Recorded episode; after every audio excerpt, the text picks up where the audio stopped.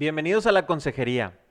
En muchas ocasiones nos centramos en nuestro día a día en qué estamos fallando, qué es esa piedrita que a lo mejor nos está molestando en el día a día, qué es lo que estamos haciendo mal, qué es lo que estamos cargando. Y perdemos el foco de las fortalezas o los puntos positivos que tenemos de nuestra persona. El día de hoy en la consejería vamos a tratar de este tema. Trajimos una invitada especial para que nos platique de eso positivo que a veces lo tenemos así como que medio tapado y que no, no queremos ni verlo. Te invito a que te quedes a la consejería.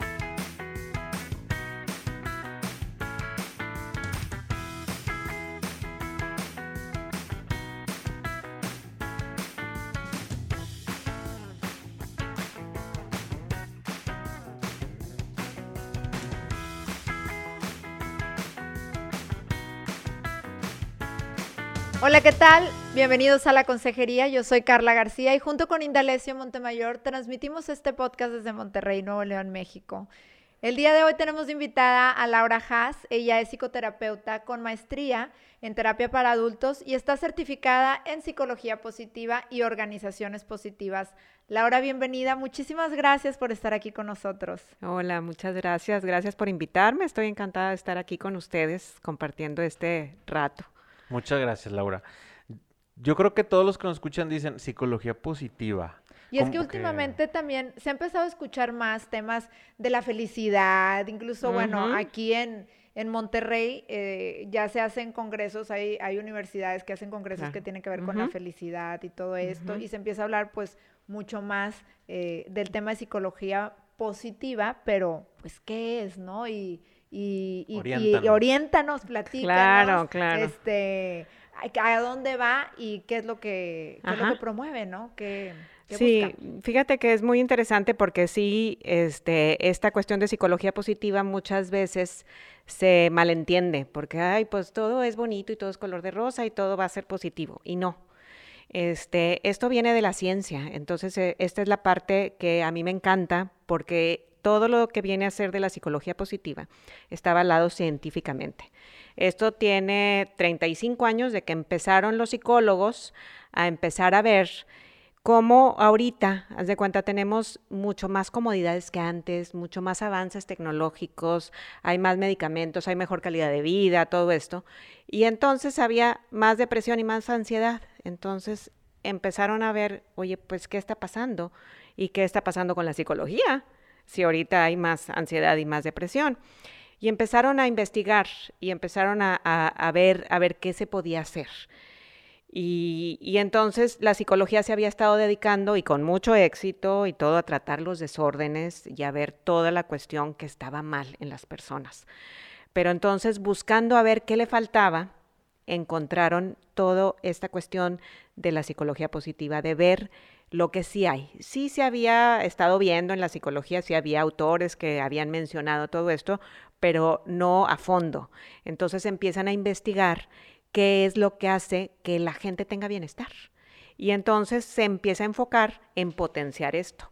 O sea, no quiere decir que vas a negar lo malo, sí, porque existe la enfermedad, existen las, las cuestiones difíciles en la vida, todas las circunstancias y todo esto, pero que sí tenemos y cómo vas a enfrentar con lo que sí tienes, vas a enfrentar estas cuestiones negativas, ¿sí? Entonces, no es una, una cuestión de que todo está bien y todo está este color de rosa, ¿verdad? Sino que hay que buscar potenciar lo que sí tenemos. Cualquier tipo, o sea, una persona de a pie que dice, oye, yo estoy cargando ahí con, una preocupación, a lo mejor de mi hijo o de mi hija y demás, puede ver en el tema de la psicología positiva también una alternativa. Claro. Sí. Sí, definitivamente. Uno de los temas, por ejemplo, que abarca la psicología positiva es resiliencia.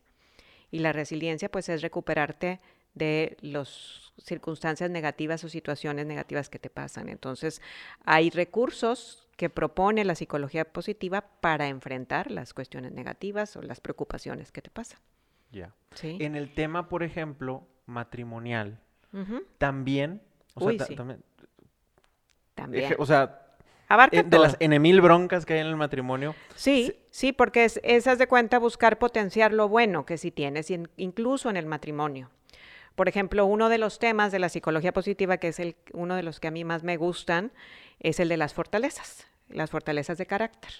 Entonces, si tú aprendes a ver las fortalezas de carácter de tu esposa o de tu esposo, tu percepción cambia, ¿sí? Y puedes este, manejar mucho mejor las cosas, ¿verdad? A partir de una visión positiva de tu pareja. Danos un ejemplo, Laura sí. sí, porque. Sí, por ejemplo, va a decir la gente, pero con el carácter que trae. Ya este, sé. ¿Cómo le hago? Y empiezan así con esas cosas. Hay unos que lo tienen difícil. Uy, sí, súper difícil. Pero, por ejemplo, sí, una persona, ese, este ejemplo, les digo que no es tan fácil este, cambiar la perspectiva.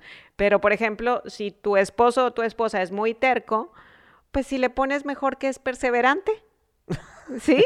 Cambia la perspectiva, ¿sí? Porque la perseverancia es una fortaleza. A lo mejor la está usando de más, ¿verdad?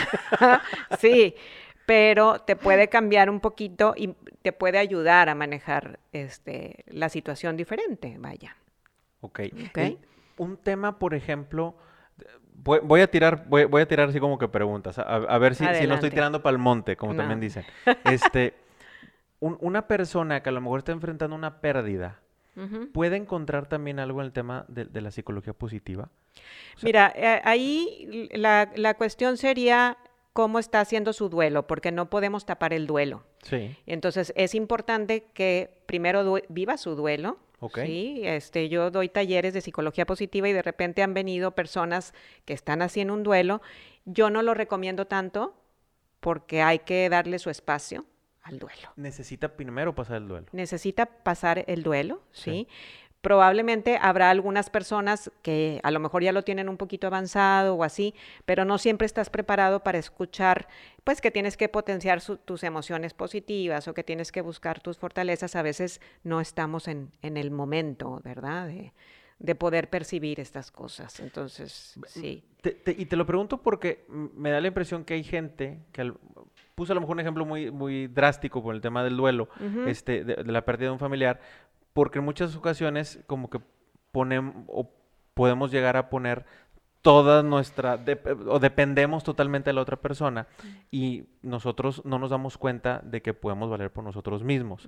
este, y duelo, pues a lo mejor aquí lo dije como una pérdida que falleció, pero duelo puede ser también que se separaron por otra ciudad, porque se cambiaron de ciudad o porque ya dejó de ser el hijo y ahora se convirtió en, en, esposa o, o, el esposo. Entonces, ese tipo de, duelos, por así decirlo. sí, sí. Este el trabajo, que también es otro duelo, la pérdida de, trabajo. Sí, ahí definitivamente sí te puede ayudar.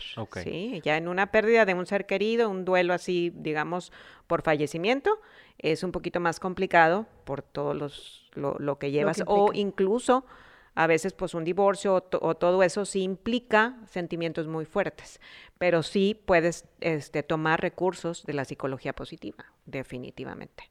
O una persona quizás que tenga alguna situación de salud, eh, por ejemplo, en alguna ocasión a mí me, me, tocó en, en, una empresa donde trabajé que un, un accidente grave, ¿verdad? Y pues una persona quedó, este, le tuvieron que amputar algún, alguno de sus, de, sus piernas o algo así, ¿no? Entonces dices, a veces cuando tienen alguna circunstancia eh, médica o de salud o cosas así, podría ser algo que pudieran eh, ayudarse a sacar adelante a través de lo que es la psicología positiva. Sí, definitivamente sí, porque hablamos de fortalezas, como les digo, fortalezas del carácter y también, por ejemplo, este, las emociones positivas por ejemplo, en enfermedades y todo eso, se ha podido aplicar, por ejemplo, visualizaciones. Entonces, una persona que está en dolor, la pones a hacer una técnica de visualización de, por ejemplo, que está en la playa, que se imagine y todo esto, y baja, puede bajar este, su ansiedad, por ejemplo, sus miedos y todo eso. Entonces, y esto también, pues está comprobado que las emociones positivas contrarrestan, no quitan pero contrarrestan los efectos de las negativas. Entonces, si estás pasando por una situación así, pero procuras tener tus ratos, por ejemplo, de alegría o tus ratos de descanso o así, eso te puede ayudar a contrarrestar lo negativo que estés viviendo. Okay. El tema de las emociones es casi así como que entrar en un este en una jungla bien interesante, ¿no? Porque este digo, vamos a poner un caso, este hay gente que pues están, puede tener unas, experimenta emociones este, muy positivas y de repente muy negativas o que puede cambiar muy fácilmente o que está sujeto a factores externos. ¿sí? Eh, va a depender su estado de ánimo, depende de lo que pasa en el exterior. ¿Cómo, puede contribuir este, a lo mejor la psicología positiva para, este, para a lo mejor modular un poquito es, ese, eh, el, esos cambios tan, tan constantes que puede llegar una persona. Sí, pues ahí hablaríamos de inteligencia emocional, ¿sí? Que también forma parte de la psicología positiva, esta cuestión de manejo de emociones. Entonces, sí se buscaría poder equilibrar, como les digo, es, las emociones positivas contrarrestan, entonces buscar equilibrarlas. Las fortalezas también, hay una, por ejemplo, la autorregulación. Entonces, ahí puedes tú tomar la autorregulación para decir, a ver, estoy muy eufórico, sí, y quiero hacer mil cosas y a lo mejor pues no es ahorita conveniente. Entonces, ¿qué fortaleza uso? La autorregulación por ejemplo. Entonces, a ver, bueno, voy a tratar de equilibrarla y lo haces de manera consciente, pero ya aprendiste que tienes la herramienta de la autorregulación como ser humano, que todo el mundo la tenemos, ¿sí? Igualmente con, las emociones, digamos, de tristeza y, y de todo eso, ¿verdad? Buscar compensar con a lo mejor alguna fortaleza, este, por ejemplo, la perspectiva, cómo puedo ver el panorama general, esa es otra fortaleza. ¿sí? que propone la psicología positiva, que tenemos todos los seres humanos. Entonces, en situaciones, por ejemplo, complicadas, pues voy a tomar perspectiva, a ver qué tanto estoy haciendo escándalo, O qué tanto estoy exagerando. Sí. Por, esto que mencionas, en el tema de los jóvenes, ¿qué tanto te toca involucrarte? ¿Qué, tanto se... Eh, digo, pues yo creo que está especial, digo, para todos los adultos en general nos, nos funciona, pero me imagino que un área de, de oportunidad que tenemos con el tema de los jóvenes, ¿no? Digo, los adolescentes eh, eh, justamente se, em, es una etapa donde, donde esta autorregulación emocional no existe y que también a veces tienden a, ver esta perspectiva muy negativa, ¿no? No tengo amigos, no soy popular, no esto, como, que eh, quizás pueden ser más dramáticos o más drásticos en las perspectivas que tienen de las situaciones que, que los están rodeando, ¿no? Y podría ser alguna herramienta que, que los ayude a sobrellevar circunstancias que estén viviendo. Sí, claro. Sí, porque también igualmente, o sea, por toda su, digamos, la complejidad de su mente que está evolucionando y así, este, ven muchas cosas negativas. Entonces, pueden, se puede tomar la psicología positiva. Hay muchas cosas de la psicología positiva que pueden tomar, ¿verdad? Y, y insisto mucho en las fortalezas porque esto se maneja desde niños, ¿sí? Que los niños empiecen a conocer para qué son buenos, qué tienen, qué tienen, y no talentos, ¿sí? No buenos para el canto ni cosas de esas, sino buenos para ser perseverantes, para tener gratitud, por ejemplo, para relacionarse con amigos. Entonces, si tú a los adolescentes les das esos recursos, pues les estás dando algo muy importante, porque muchas veces ellos no se sienten valiosos, ¿verdad? Y esto no hay manera. Todos los seres humanos tenemos fortalezas, todos. El que me pongas, esto está comprobado científicamente, ¿sí? Se hizo una investigación este, muy importante de, de las fortalezas. Se, investigó a través de todas las culturas, de todas las religiones, qué era lo que la gente apreciaba o valoraba en las personas. Y entonces de ahí se sacó una taxonomía que incluye 24 fortalezas, 6 virtudes y 24 fortalezas, y esas todo el mundo las tenemos. Incluso hay cuestionarios eh, por internet gratuitos que puedes tomar y sacar cuáles son tus fortalezas. Ese es un, recurso muy importante para niños y adolescentes. En, en, una ocasión, de hecho me acuerdo, bueno, en varias ocasiones eh, lo he puesto en mis clases, por ejemplo, cuando estuve mm, trabajando así con, con jóvenes, y, les ponía a que dijeran alguna fortaleza de ellos en pequeños grupos, ¿sí? que pensaran en, alguna cosa buena. Y después cuando me, daban sus reflexiones de la clase, me decían, es que nunca había pensado en lo positivo que yo tenía. Es increíble cómo estamos todo el tiempo tratando de quitar lo malo y estamos viendo nada más lo malo que tenemos y no vemos lo bueno. Oye, pues en eso influimos quizás, ¿verdad? En nuestros hijos muchísimo los, los papás, ¿no? Por esta, eh, porque a veces seguimos este camino de eh, pues hay que corregir, hay que formar, y entonces como que somos mucho más enfáticos, podríamos ser más enfáticos en esta perspectiva negativa de eh, no trajiste el libro, no hiciste esto, ta, ta, ta, eh, etcétera, ¿no? El orden, el desorden de tu, de tu recámara, este, y quizás estamos tan enfocados en este, en esta parte, porque pues como papás, pues lo que dices, estoy formando, ¿no? Estoy, quiero trabajar, pero a veces nos falta este tiempo, Laura, nos falta este tiempo de de, darnos y sentarnos con ellos em, y, hacerles ver lo valioso que son como seres humanos, pero sobre todo ayudarlos a autoconocerse, ¿no? Eh, y que puedan reconocer todas aquellas áreas positivas que tienen, todas estas fortalezas, como tú las comentas, este, que a ellos pues también les da seguridad, eh, y digo, hablando y, conectándolo con el tema de los jóvenes, los adolescentes y jóvenes, eh, creo que sería también una labor y un trabajo muy importante como padres. Es decir, es una etapa donde es importante estar cerca y sobre todo también apoyarlos a este autoconocimiento para que ellos puedan estar eh, em, pues más seguros de sí mismos, ¿no? Y de conocer qué tienen y saberse, saberse hacia dónde van también y qué pueden hacer con esos recursos, ¿no? Que tienen de fortalezas, como las mencionas tú, ¿no?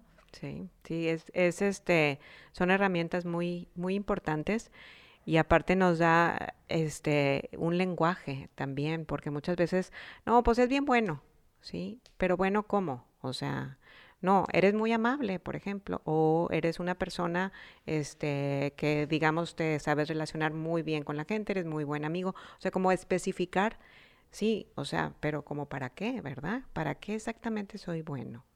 O eres muy perseverante, o fíjate que tienes mucha, este, digamos, autorregulación, por ejemplo, o perspectiva. Entonces, si le ponemos nombre específico, pues como que sabes más bien de qué te están hablando, ¿no? Y puedes decir, ah, sí. Y, y en ese tema también de, de la educación, es importante que veamos, claro, vamos a estar corrigiendo, ¿verdad? Pero no quedarnos nada más en lo negativo, ¿sí? O sea, sí, sí tenemos que decir, híjole, eh, reprobaste matemáticas, pero pues cuáles tuviste buenas, ¿sí? O sea, como que luego nada más nos quedamos en el de reprobaste esto mal, pero no vemos lo bueno. Entonces, a mí me han comentado en mis terapias y en mis clases y todo, gente que, jóvenes que me han dicho, pues que, o sea, pues todo lo que hago está mal. Entonces, pues, ¿qué?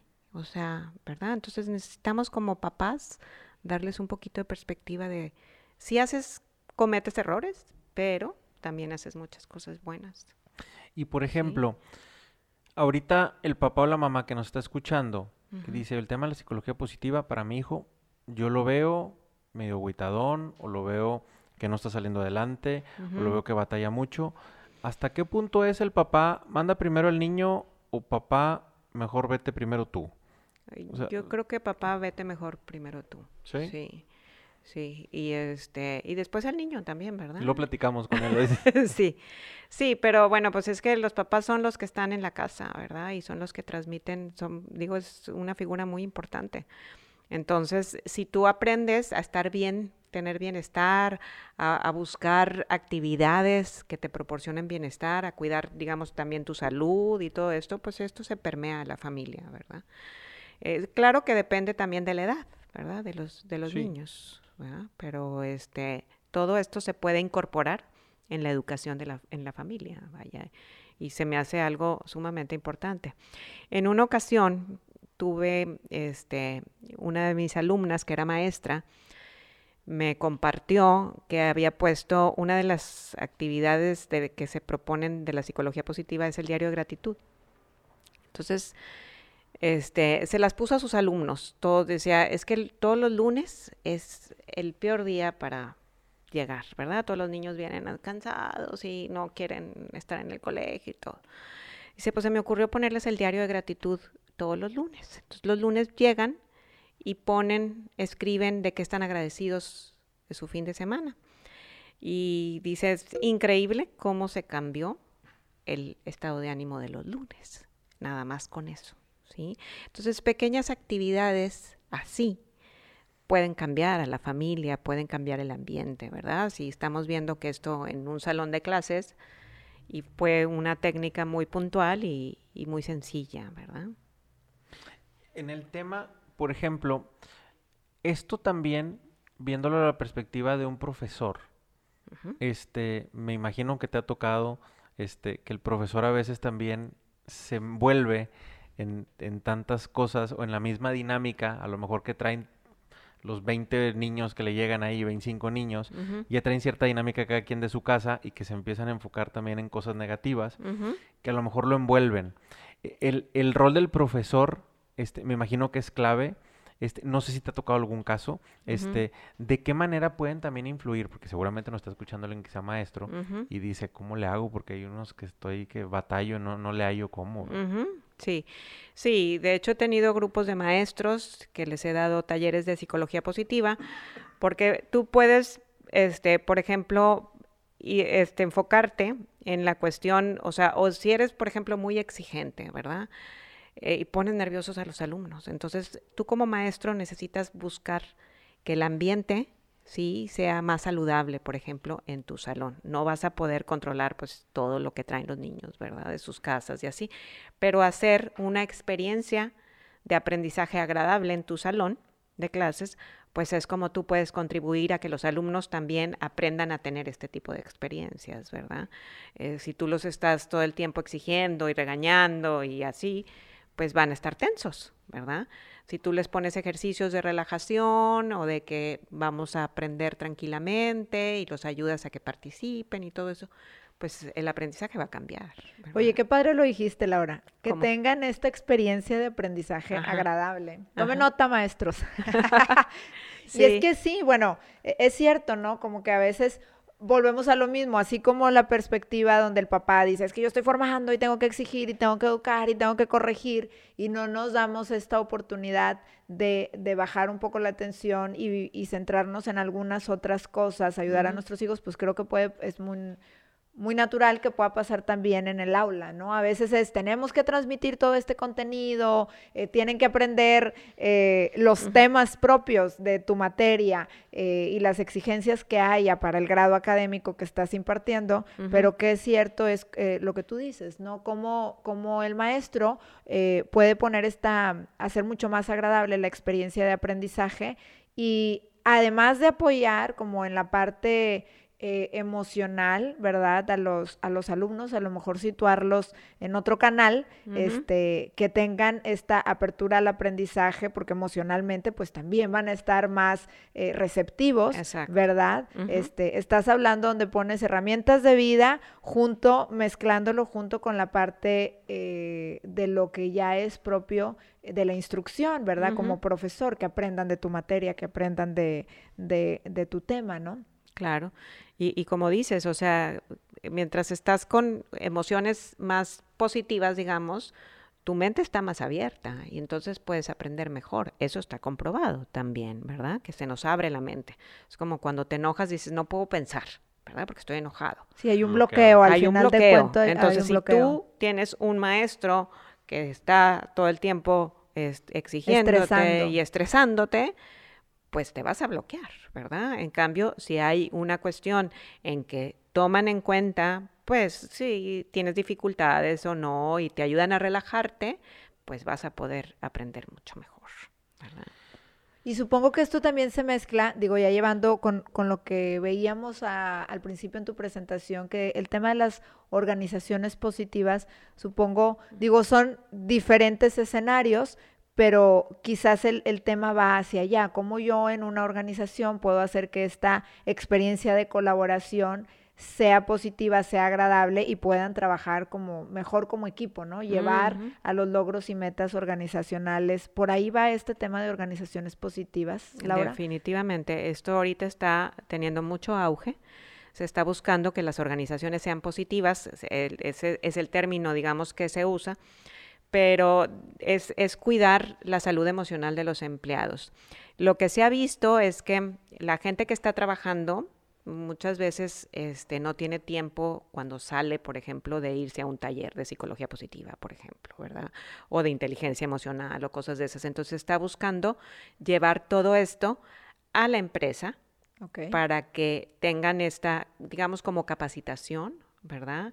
Y, también que la, empresa empiece a fomentar este, algunos recursos que son importantes para que el empleado tenga mejor calidad en su trabajo. ¿sí? Por ejemplo, eh, se está enfocando mucho en, en, el bienestar este trabajo familia, ¿sí? en que puedan tener los empleados horarios flexibles para que no se descuide su familia y que tengan estos permisos y todo eso. Todo eso entraría dentro de, de esto, además de capacitarlos o darles talleres en donde aprendan inteligencia emocional, resiliencia, todo lo que son emociones positivas, relaciones positivas.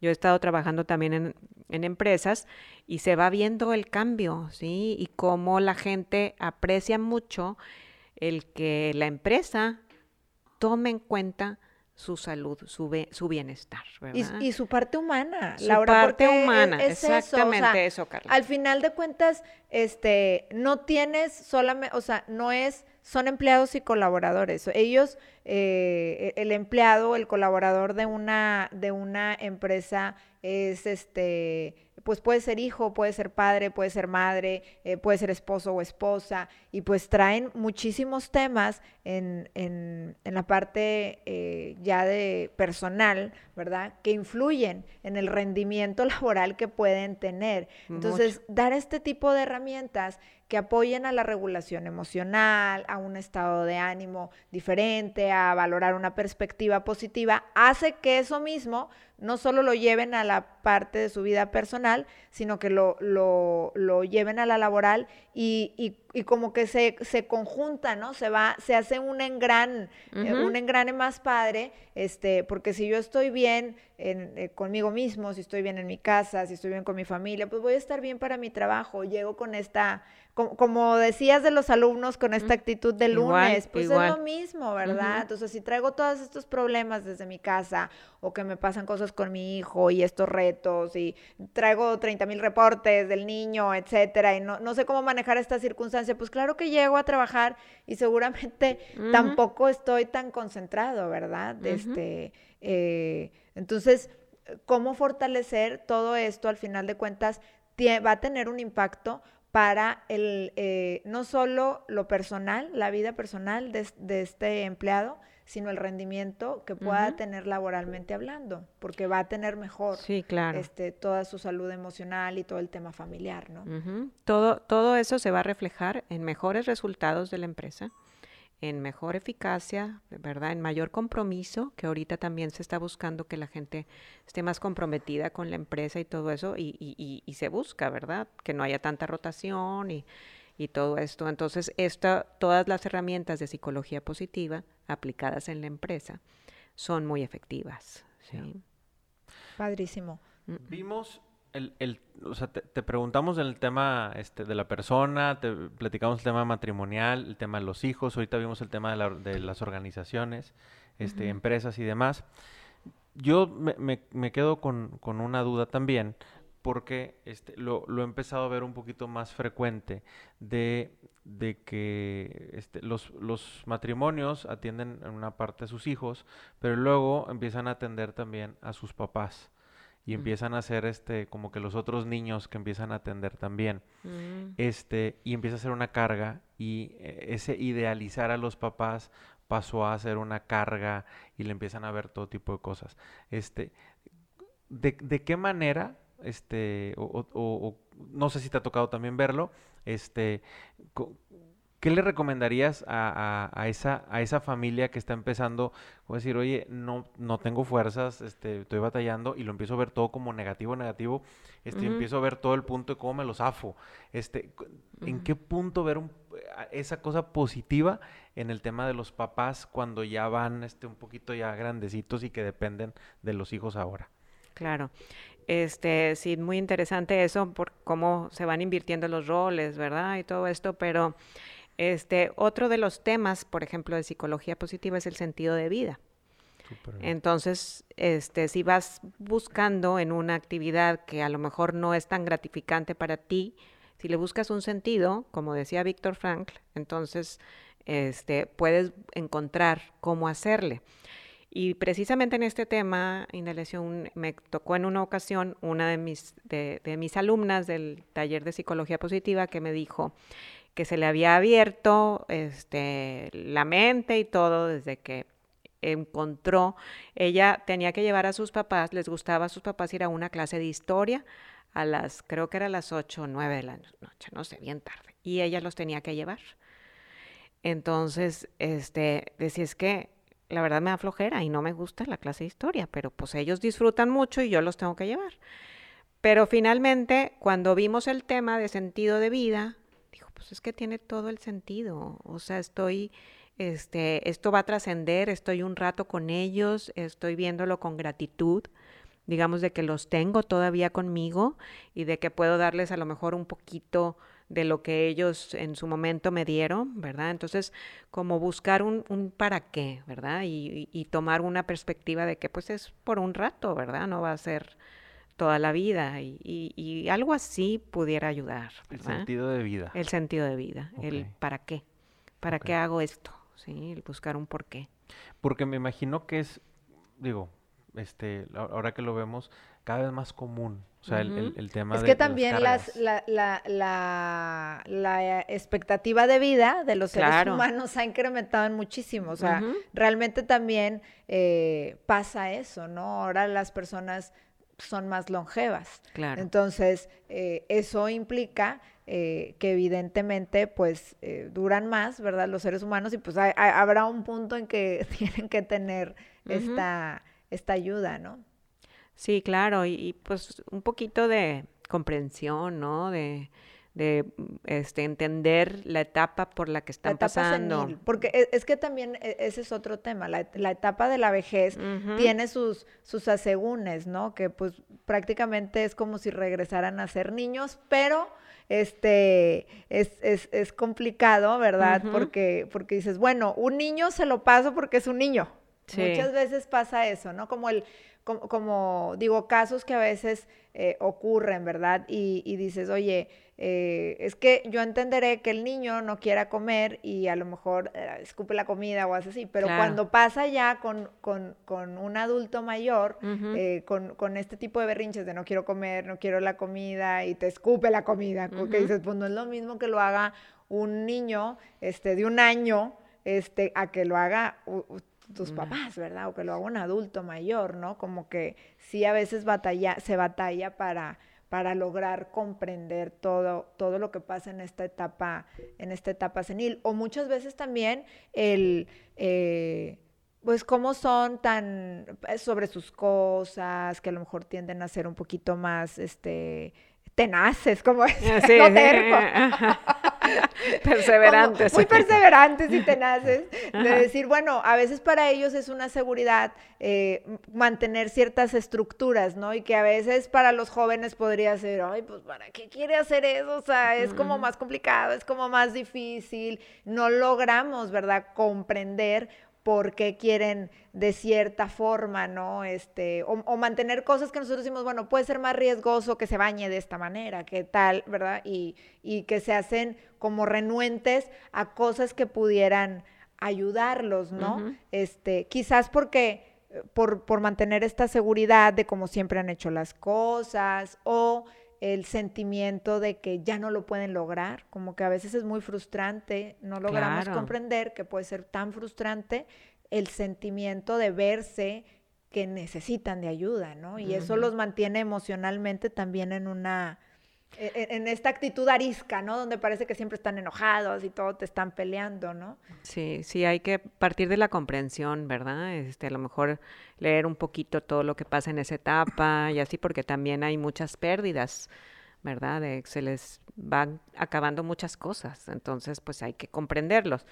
Pero también, pues, los hijos como que no queremos que nuestros, ver a nuestros papás dependientes. dependientes. Entonces, e, ese switch sí cuesta mucho. Este, ¿no? O sea, a veces les exigen porque no puedes dejar tú de, ser la misma o el mismo que eras antes, ¿verdad?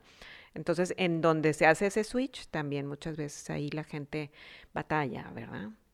Nos dijiste, nos comentaste sobre resiliencia, nos hablaste sobre una perspectiva también más amplia, no solamente viendo un, poquito, este, nos hablaste de, del tema de la inteligencia emocional, este, eh, nos, nos, dijiste varias herramientas, todas esas se utilizan, es parte de la psicología positiva. Parte de la psicología ¿Hay una que se nos está yendo?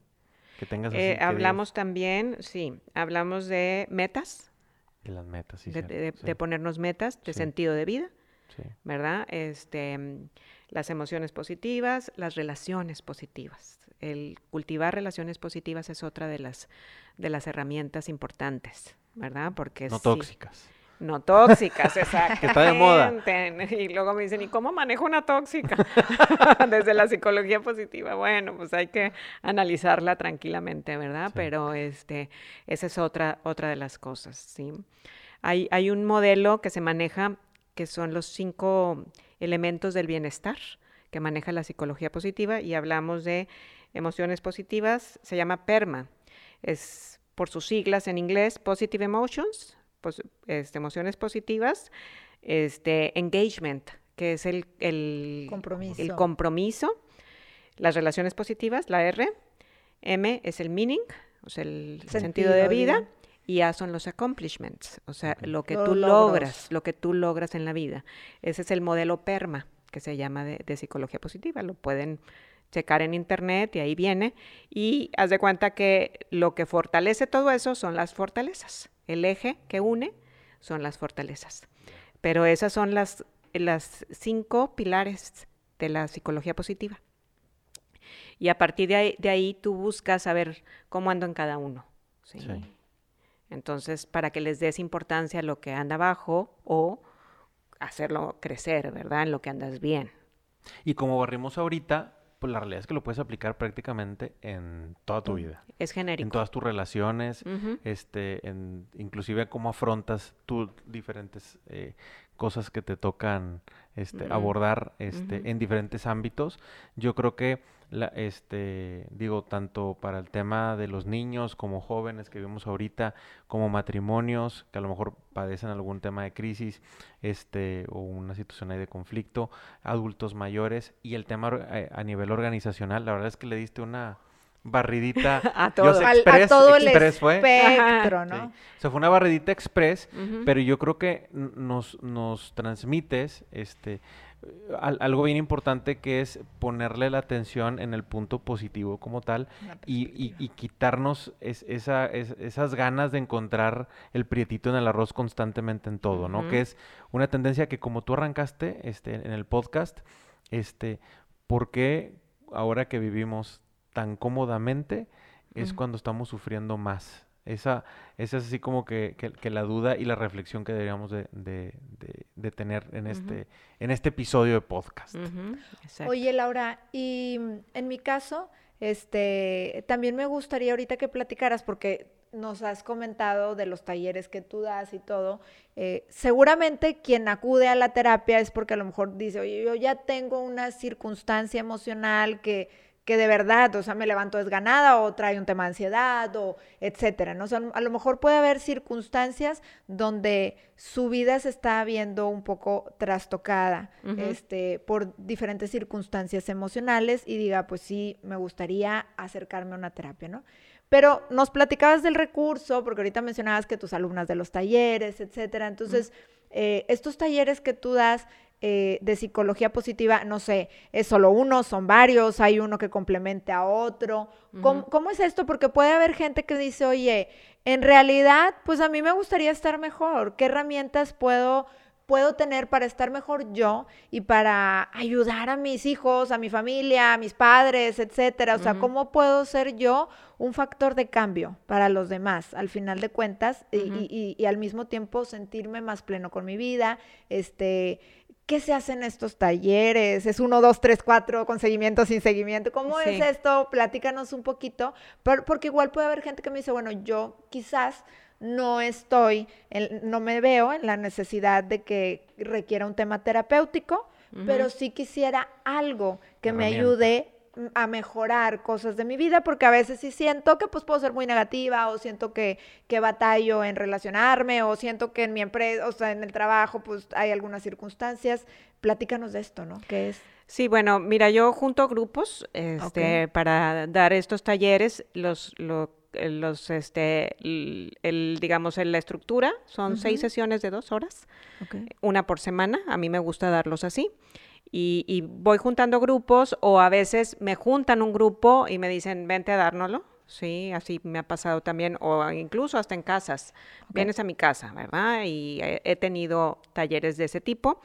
También los otros han sido, por ejemplo, en empresas, este, que me piden, venme a dar un taller de tantos, de tantas horas, también así es. Y, y la parte terapéutica, también dentro de la terapia, se aborda la parte positiva, ¿verdad? O sea, pero sí es muy importante que la gente empiece a cambiar un poquito este estereotipo de que no voy a, pedir ayuda, ¿verdad? O, claro. Sí, porque es, es como si te duele una muela, pues ve con el dentista, ¿verdad? Igualmente, si emocionalmente andas este, ahí medio tambaleándote, pues hay que acudir a una terapia o buscar algo que te pueda ayudar a sentirte mejor. Ok, entonces los, los, talleres están estructurados en seis sesiones. Seis sesiones de dos horas. De dos horas. ¿Y es solo un taller o hay un taller, o sea, hay algún, son como en etapas o cómo es esto? Porque a veces hay temas que sí nos ha tocado que nos dicen, bueno, es el taller, en este taller se ven ciertas herramientas y luego hay un taller de seguimiento, porque a veces tienen que trabajar algo los, los participantes para llevar una, eh, un seguimiento por alguna razón, o en, el, en un solo taller ven todas estas herramientas de las que platicábamos, Laura. Sí, en el, en el, taller se ve así lo que platicamos aquí más o menos, ¿verdad? El PERMA, la resiliencia, todas estas cosas las vemos en el taller. Este, y depende del grupo, si quiere seguimiento, se les da seguimiento, ahí para profundizar. ¿Sí? Pero eso ya lo voy adaptando, depende del grupo. el grupo te va diciendo, yo quiero ah, profundizar en ciertos temas. Tengo un grupo que le digo el perpetuo. Ok. Porque ya tenemos si tres te están escuchando, ahí estarán las perpetuas. ahí estarán, ya, saben. Las perpetuas de la psicología positiva. ya, ya saben quiénes son. Este, pero ya tenemos muchos, tres años, ¿verdad? Y entonces seguimos con puros temas que, que, son pues de crecimiento, ¿verdad? Entonces ya eso yo lo voy acomodando, depende de las que quieran seguir o no quieran seguir. Sí, o sea, el, grupo, eh, cuando termina e, el taller tradicional, digamos que si hay quienes les interese profundizar en algunos de los temas, se puede, se puede hacer un seguimiento ya eh, puntualizando alguna, alguna situación en específico, algún tema, alguna herramienta específica que quieran ir trabajando más Exactamente. Pues qué padrísimo, ¿verdad? Porque eh, pues es la idea, ¿no? A lo mejor es conocer la base entonces y después poder ver si hay quien esté interesado ya profundizar en alguna, alguna situación, ¿no? Exacto. Bueno, Laura, pues ya se nos fue el tiempo. Ay, qué se nos fue el tiempo. Entonces necesitamos preguntarte, porque seguramente hay gente que va a decir, ¿y dónde la encontramos? Este, ¿Qué correo? ¿Alguna red social que tengas que nos quieras compartir para que la gente te pueda contactar? Ok, muy bien. Bueno, pues mi correo es lauracatalinaH Estoy en Facebook como Laura Haas con doble A. Porque luego le ponen con doble S y no me van a encontrar. Y en Instagram, Laura Haas, guion bajo 9. Muy bien, perfecto. Pues te agradecemos mucho que nos hayas acompañado en este, en este episodio. Y doña Carla, como siempre, siempre interrumpo. quiere cerrar con otra duda. Es que próximamente habrá gente que diga, oye, a mí me interesaría inscribirme a un taller. Este, digo, ya tenemos los datos de contacto y tú nos dijiste, bueno, este, a veces podemos armar los grupos, ¿verdad? Este, porque hay mamás o papás o parejas que dicen, oye, vamos a, armar un grupo y hacer algo este, en pro de nuestra formación. Pero ahorita tienes algún taller en puerta, que próximamente se vaya a abrir algún grupo? Ahorita no tengo ningún taller en puerta, pero lo puedo programar, ¿verdad? Si hay gente interesada, sí. Ok, perfecto. De nuevo, muchísimas gracias por habernos acompañado. Muchas gracias a ustedes por haberme invitado, que me encanta hablar de este tema y que quiero difundirlo, ¿verdad? Entonces, gracias por la oportunidad de estar aquí y poder hablar de esto. Al contrario. Gracias, Laura. Y pues a ustedes, a todos ustedes que nos acompañaron el día de hoy en el podcast, les agradecemos mucho. Eh, ya conocen nuestras redes sociales, saben que nos pueden ver este podcast en YouTube, todos los jueves se publica, así también como en Facebook. Y pueden también consultar nuestras redes sociales en Instagram, en Twitter, en Facebook, ya se me olvidaron todas las demás. No, en TikTok también nos pueden encontrar este, como Familink. Y este podcast lo pueden escuchar en, en Spotify y en Apple Podcast como La Consejería. Les dejamos también nuestro correo hola.familylink.mx y no los dejamos de invitar a que entren a nuestra página www.familylink.mx. Nos escuchamos la próxima semana, que pasen muy buen día.